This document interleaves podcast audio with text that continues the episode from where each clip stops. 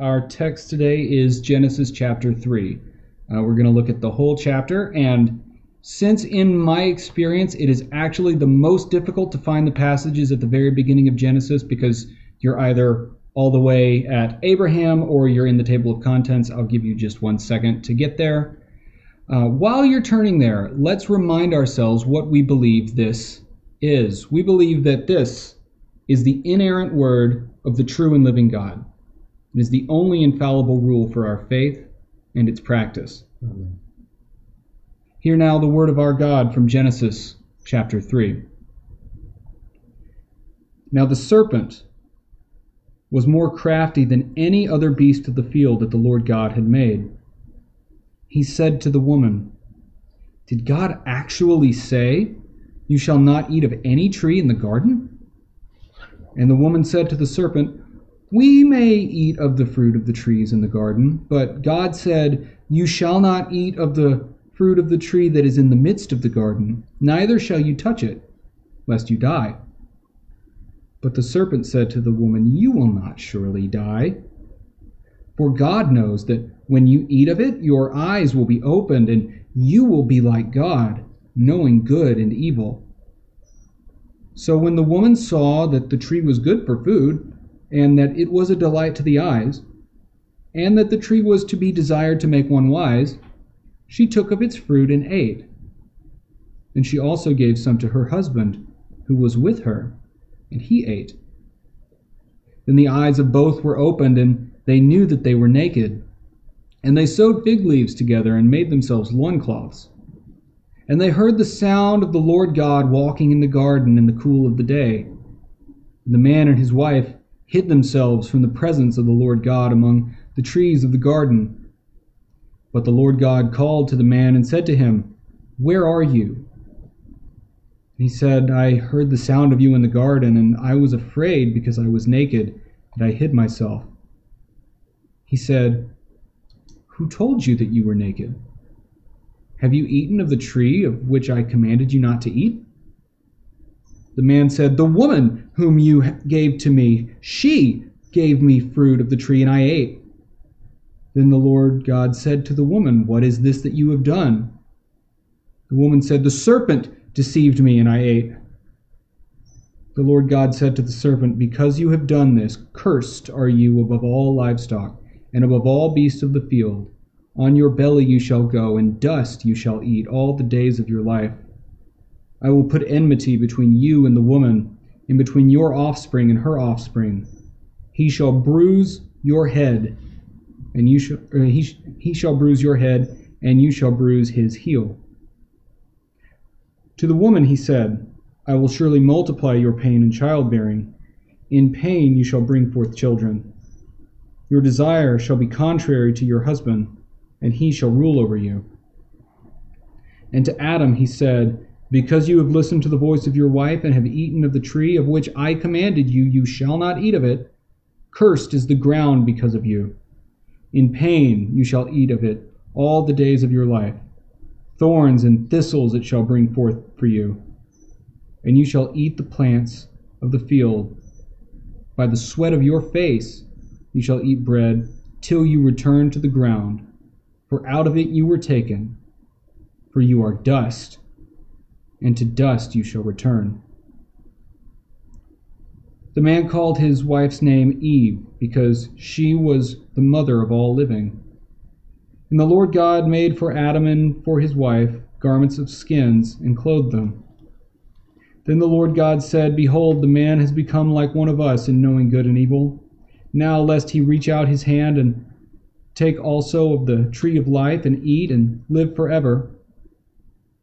Therefore, the Lord God sent him out of the Garden of Eden to work the ground from which he was taken. He drove out the man, and at the east of the Garden of Eden he placed the cherubim and a flaming sword that turned every way to guard the way to the tree of life. The grass withers and the flower fades, but the word of our God will stand forever. Let us pray. Father in heaven, we know that your word is truth, and sometimes truth stings. we know that your word is for our good, yet some lessons are difficult to learn. So we pray that you would give us obedient and submissive hearts to obey what your word is telling us today, to believe what your word is telling us today, and to turn to our only hope in light of what your word is telling us today. Through Christ we pray. Amen. Amen. All right, I want you to picture this scene. There's two men standing on a battlefield. They're best friends, and they don't know what to think. The battle has been ugly. They've lost a lot of men that day, but they won.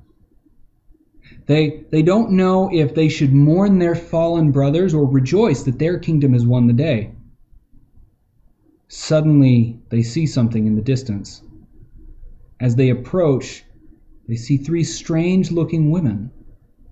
These witches immediately approach the two men and address one of them as Thane of Glamis, Thane of Cawdor, and King hereafter. Now, the men don't know what to make of this greeting. The nobleman, Macbeth, is in fact Thane of Glamis, and a Thane is a, a Scottish noble. Yet he is not Thane of Cawdor, and he certainly never thought that he would be king. And his friend Banquo, he sees that Macbeth is, is somewhat troubled by this greeting, so he challenges the women to speak to him. And so they respond, Hail, hail, hail, lesser than Macbeth, and greater, not so happy, yet far happier. They predict that though Banquo himself will never be king, his descendants will be. That promise was never made to Macbeth. After the witches leave, the two men try to make sense of what just happened. Yet before they can even finish speaking to one another, messengers from the king arrive, and they greet Macbeth as the new Thane of Cawdor. At this moment, Banquo, confused, utters the words, What? Can the devil speak true? And the rest of this story answers that question. Yes, the witches were telling the truth, but only half truths. You see, Macbeth does become king, yet only because he and his wife conspire to kill the king in his sleep, frame his sons, and usurp the throne for themselves. Yet, Macbeth reasons that their position isn't safe because Banquo is still alive, his best friend. So he has his best friend murdered because he doesn't want his children to end the dynasty. Others see what is happening and they try to rein in Macbeth's tyranny. And so he has their families murdered. At one point, Macbeth laments that he has done so much evil, killed so many people, that if he tried to wash the blood off his hands in the ocean, it would turn the ocean red. His wife agrees.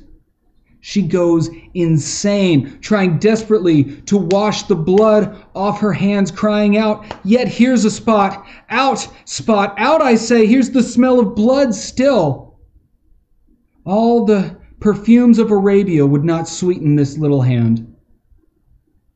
She can't live with the guilt of what they've done. She throws herself from a tower and dies. Macbeth reaches the end of his life, desiring for death to come and end this tale told by an idiot that is life. Yet he was given great honor. He reigned as king with all the power of the throne at his disposal, and it killed him. The devil spoke true. The devil tempted him with all the, the power and honor and riches that he could ever imagine all he had to do was kill the king. Just, just the king. Kill the king, and then he could be a just and wise ruler. It was the cost to be paid for gaining the throne.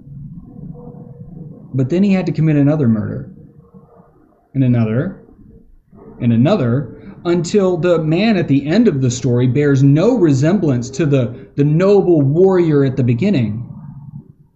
And the witches didn't tell him this.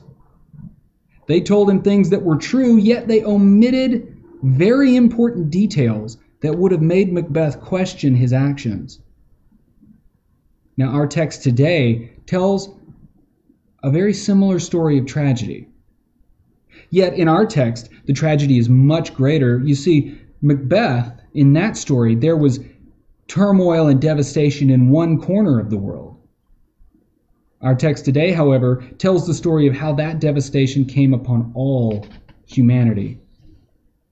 Our story also begins with a strange visitor making great promises and coincidentally leaving out the most important details. But before we get to our scene today, let's take a step back and talk about God's covenant with man. God had created the first man, Adam, and placed him in the Garden of Paradise. This place was perfect. Yet for what purpose did he put him there? Genesis 2:15 makes it clear that Adam was put in the garden in order to worship and serve God. The garden itself was Adam's responsibility.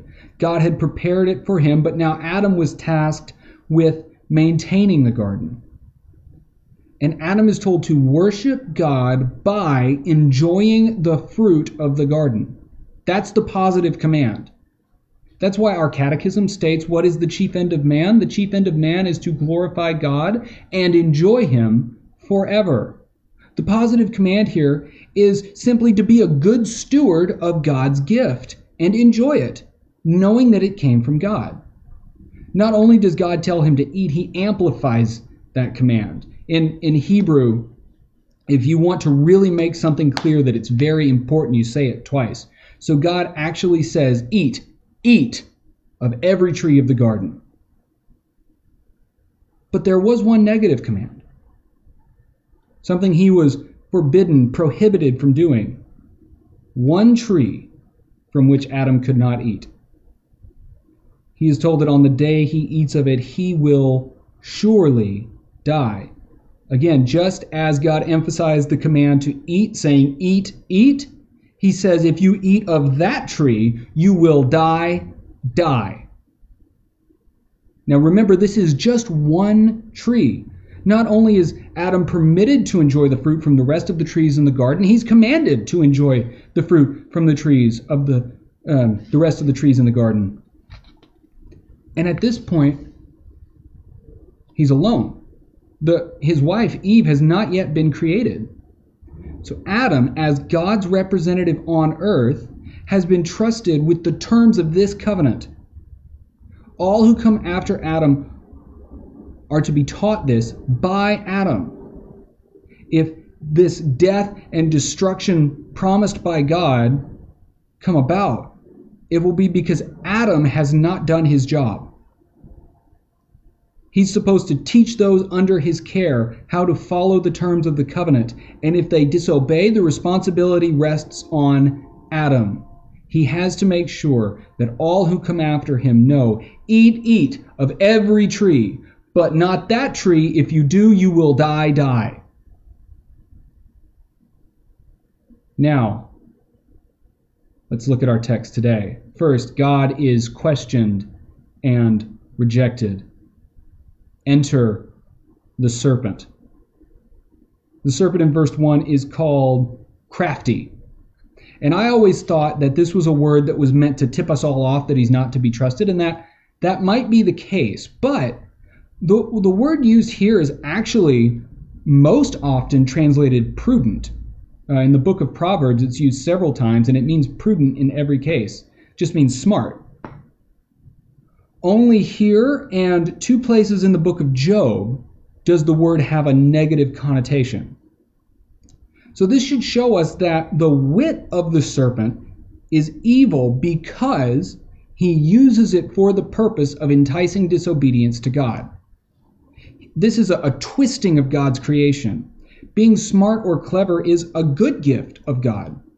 However, it should be used to bring about God's glory. And the serpent isn't doing that. The serpent wants to embarrass God by corrupting God's good world. enter the woman. And in the conversation between the woman and the serpent, Eve demonstrates immediately that she does not understand the covenant requirements of God. She exaggerates the prohibition. She says, We are not to eat of it, we are not to touch it. That's not what God said. And she doesn't even know the name of the tree. In chapter 2, God had told Adam, You shall not eat of the tree of the knowledge of good and evil. All Eve knows is that the tree is in the midst of the garden.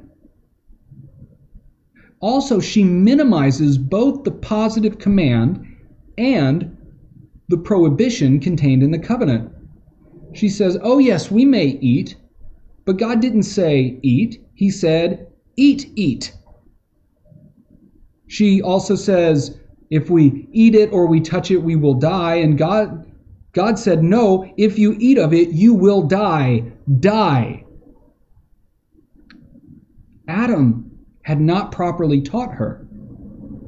Remember, this was Adam's job to make sure that his wife knew the terms of the covenant. He was entrusted with the safety and security of his family, yet he w- has given her a very subpar understanding of what God has actually commanded. And he didn't correct her. Remember, he Adam is right there next to her. He's watching all this happen. Yet we do not hear him utter a single word until God shows up and demands an explanation. Now let's think about how we can apply what we see about each of these characters to us. With the serpent, remember how Satan was given God's gracious gifts, just like all the rest of his creatures.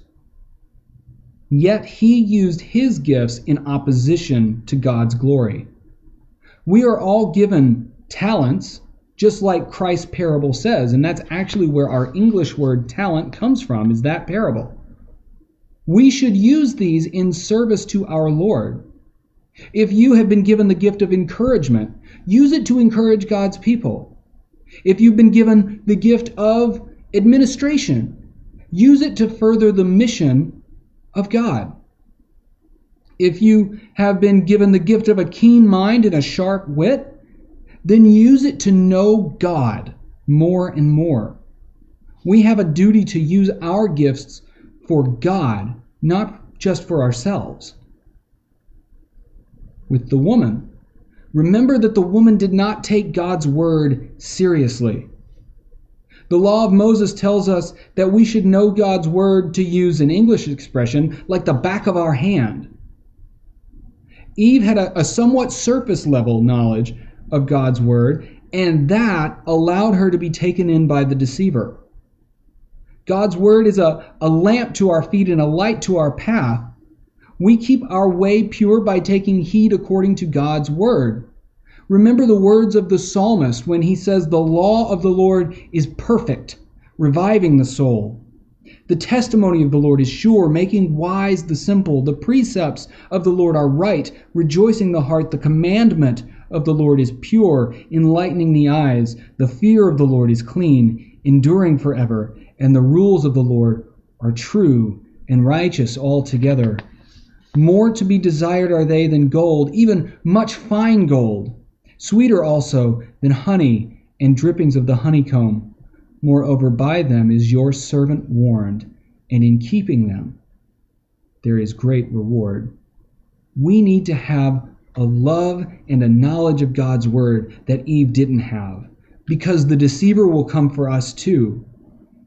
And the only thing that will protect us is God's word. Now we see Adam. For those of you who are in positions of authority over others, and I'm thinking here primarily of parents, and those of you who are going through training to be officers in the church you have a great responsibility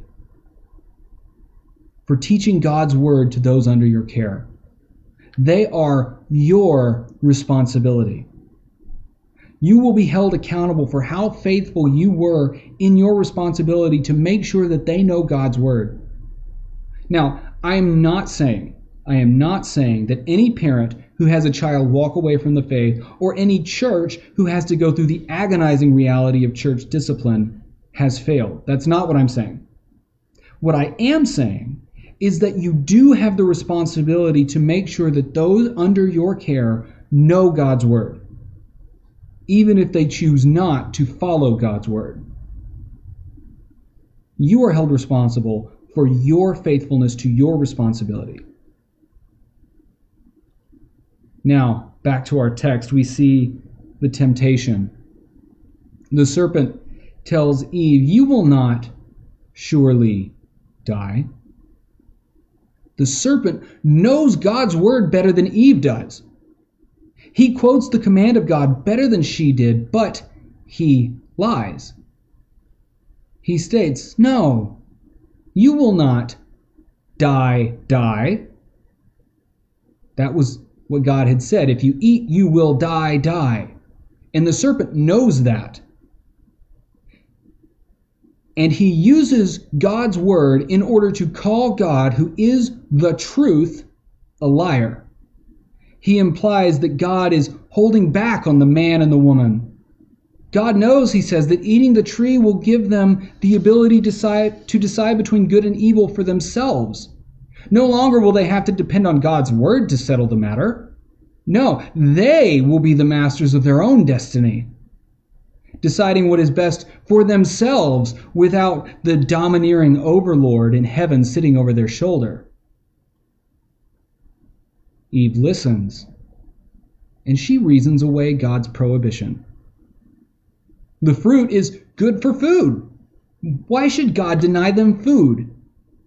What kind of tyrant is this God? No, no, a good God would not deny his people food. Now, she does conveniently forget the fact that there's food all around her. But why is God denying her food? It doesn't make sense to her. And the fruit was pleasant to look at.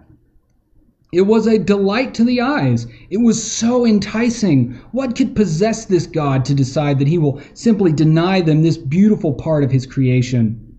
Who does he think he is? What gives him the right to deny them something so beautiful?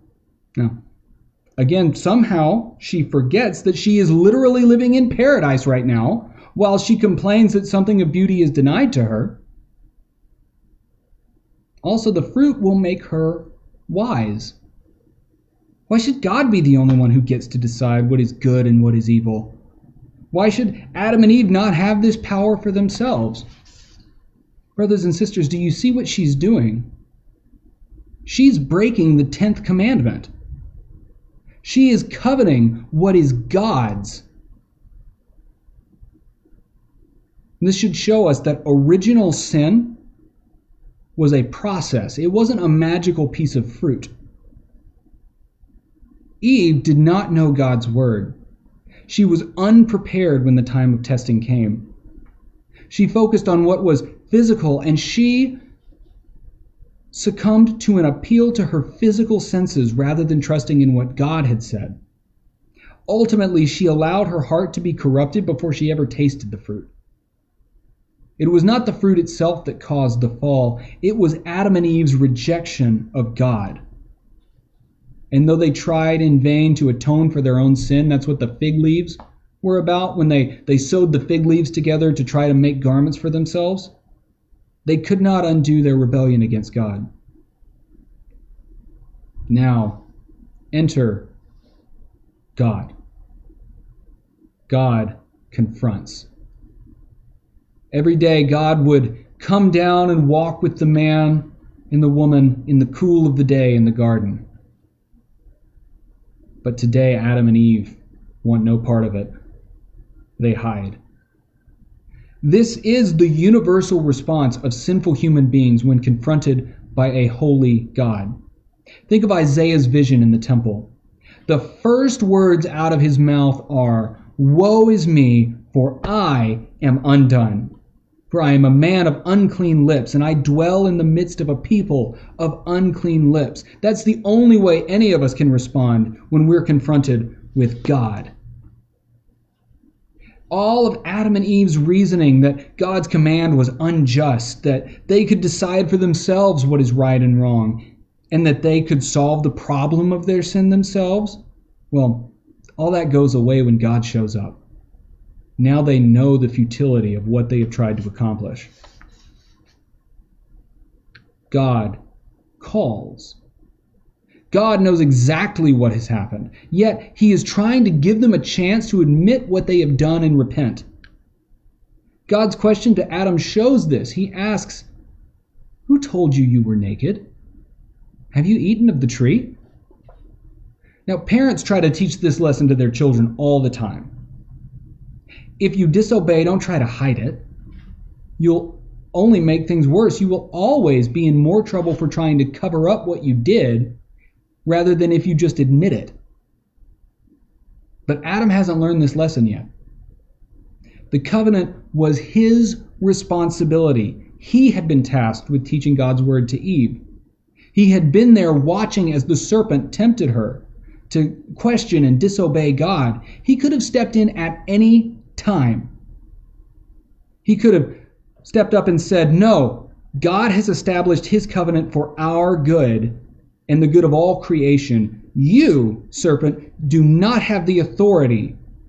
You do not have the authority to question God. Adam could have done that. He could have been the one to expel the serpent from the garden. He had that authority. He was God's representative on earth. Yet he was silent. He said nothing as the serpent deceived his wife. He was complicit in the eating, and he was actually more guilty than she was because it was his job to make sure that that never happened. But Eve hasn't learned this lesson either. She shifts the blame onto the serpent. Adam tries to shift the blame onto his wife when it was his responsibility. Eve shifts the blame onto the serpent.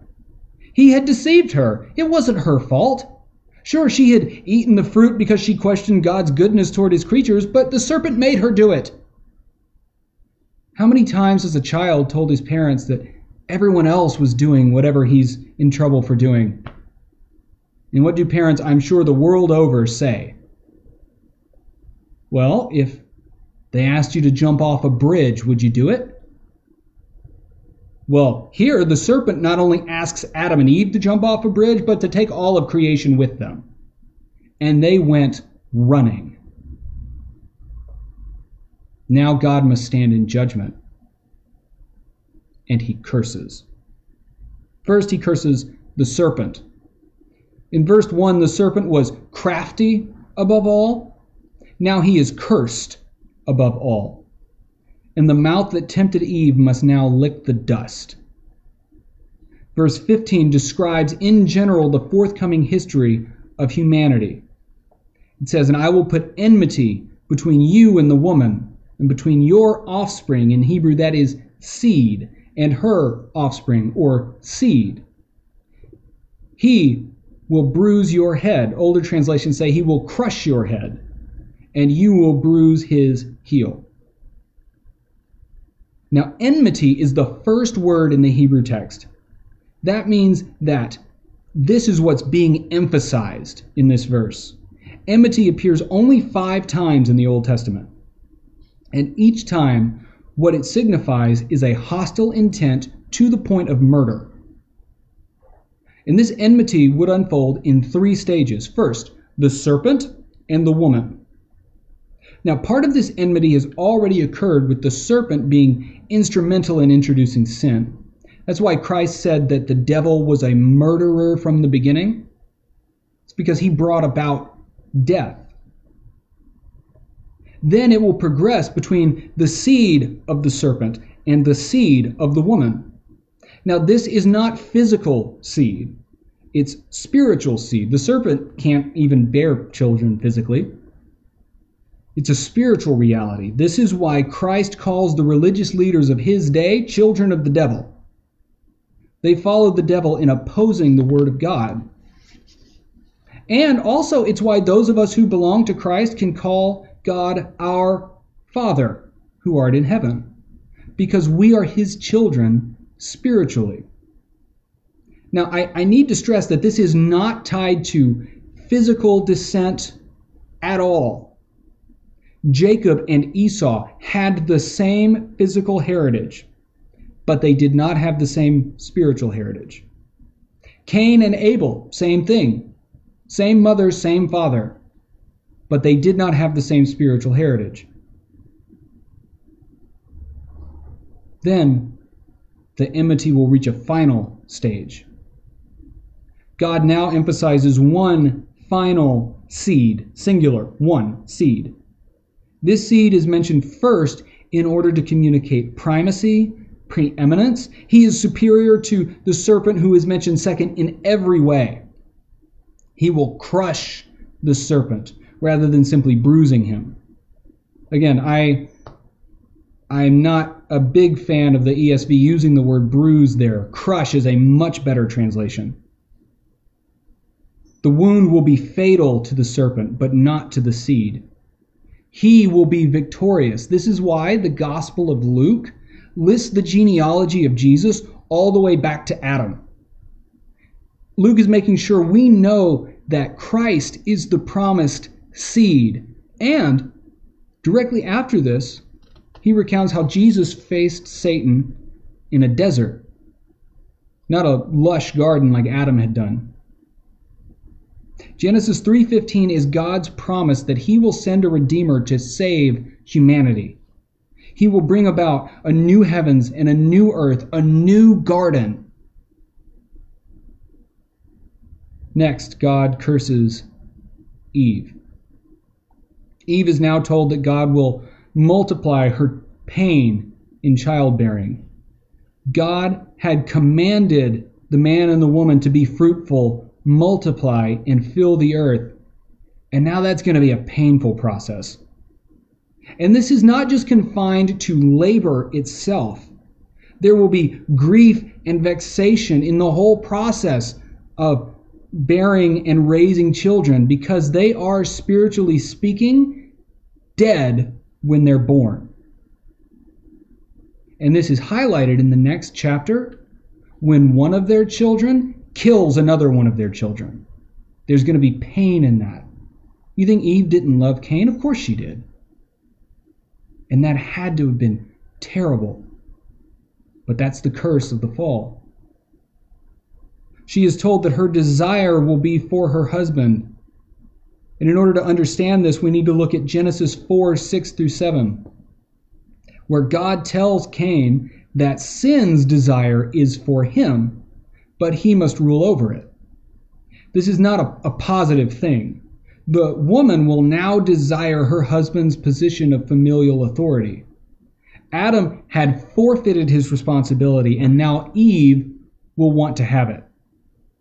He will rule over her in the midst of strife and struggle, and that's not how it was supposed to be. This damage to the marriage relationship will always, unfortunately, be there in some form in every marriage. Then God curses Adam. Kind of. It's actually much more broad than that. The ground is cursed because of Adam. All of creation now pays the price for Adam's sin. God's commands were for good his command to work the garden and keep the garden, maintain the garden, that was all for good. Yet now it's going to require toil and strife. Adam will only survive because he works to exhaustion every day, only to wake up and do it again.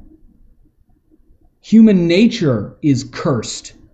Sin has darkened, distorted, and twisted the hearts, minds, and bodies of humanity. Death will now be the destiny of every human being. They will all suffer the consequences of Adam's sin. Humanity is alienated from God. We must hide from God's wrath because we are sinners in His sight. Humanity is now alienated from one another. This is seen in the fact that the first thing Adam and Eve do is cover their nakedness. The, the coverings serve as a symbol of the breakdown of the unity between them. The estrangement is increased when the first thing Adam does is try to blame the whole thing on his wife. Even marriage has been twisted and distorted because of sin. And by the next chapter, brother will kill brother in this broken world. And that's the judgment of God on sin. It's severe. It is, as far as we can help, permanent. There's nothing we can do to change it. But God gives grace. God gives Adam and Eve garments that will actually cover their nakedness. In order to do this, an animal must die. Their sin has brought their own spiritual death, and now other parts of creation are being touched by this greatest enemy we call death. Yet, this serves to show God's gracious character. He still has love for humanity, He will still provide for humanity. God expels them from the garden. Believe it or not, though this may seem like a punishment, and in some sense it is, uh, it's actually meant for their good. If Adam and Eve ate from the tree of life, they would live forever in their new fallen state. They would grow worse and worse in their rebellion against God, in the twisting, distortion, and decay of their own natures. Eternal life will come to humanity. God, God will make it so that we can have eternal life. Not like that. Sin must be taken care of first. God must send the seed. He must send the one who will crush the ancient serpent and free his people from the bondage of sin and death. People of God, this seed has come. His name is Jesus Christ. And as I stated earlier, he was tempted by Satan in a desert, weakened by hunger.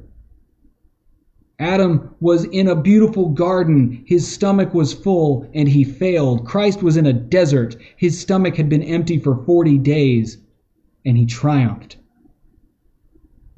He withstood every temptation we will ever face. He can sympathize with us in our weakness because he is like us in all things except one. He never sinned. Yet he was put to death. Why? Because he took the penalty for our sins upon himself. As the Apostle Peter stated, he himself bore our sins in his body on the tree, that we might die to sin and live to righteousness. By his wounds you have been healed. Remember, brothers and sisters, Christ suffered once for sin, the righteous for the unrighteous, that he might bring us to God. People of God, look to Christ who has become for us wisdom from God, righteousness and sanctification and redemption. Thanks be to God. Let us pray. Father in heaven, we thank you that though humanity rebelled against you, rejected you in every way we could, yet you would not leave us you would not allow sin and death to be victorious over us. You sent your Son in the likeness of sinful flesh, and for sin he condemned sin in the flesh, in order that the righteous requirement of the law might be fulfilled in us, who walk not according to the flesh, but according to the Spirit. We thank you that there is now no condemnation for those who are in Christ Jesus. And we pray that you would ever make us aware of this reality and that you would make those who don't know that there's a way out of this reality of sin and death and destruction But there's a way out there is redemption in Christ we pray that all would know the good news of our Redeemer. And in his name we pray. Amen.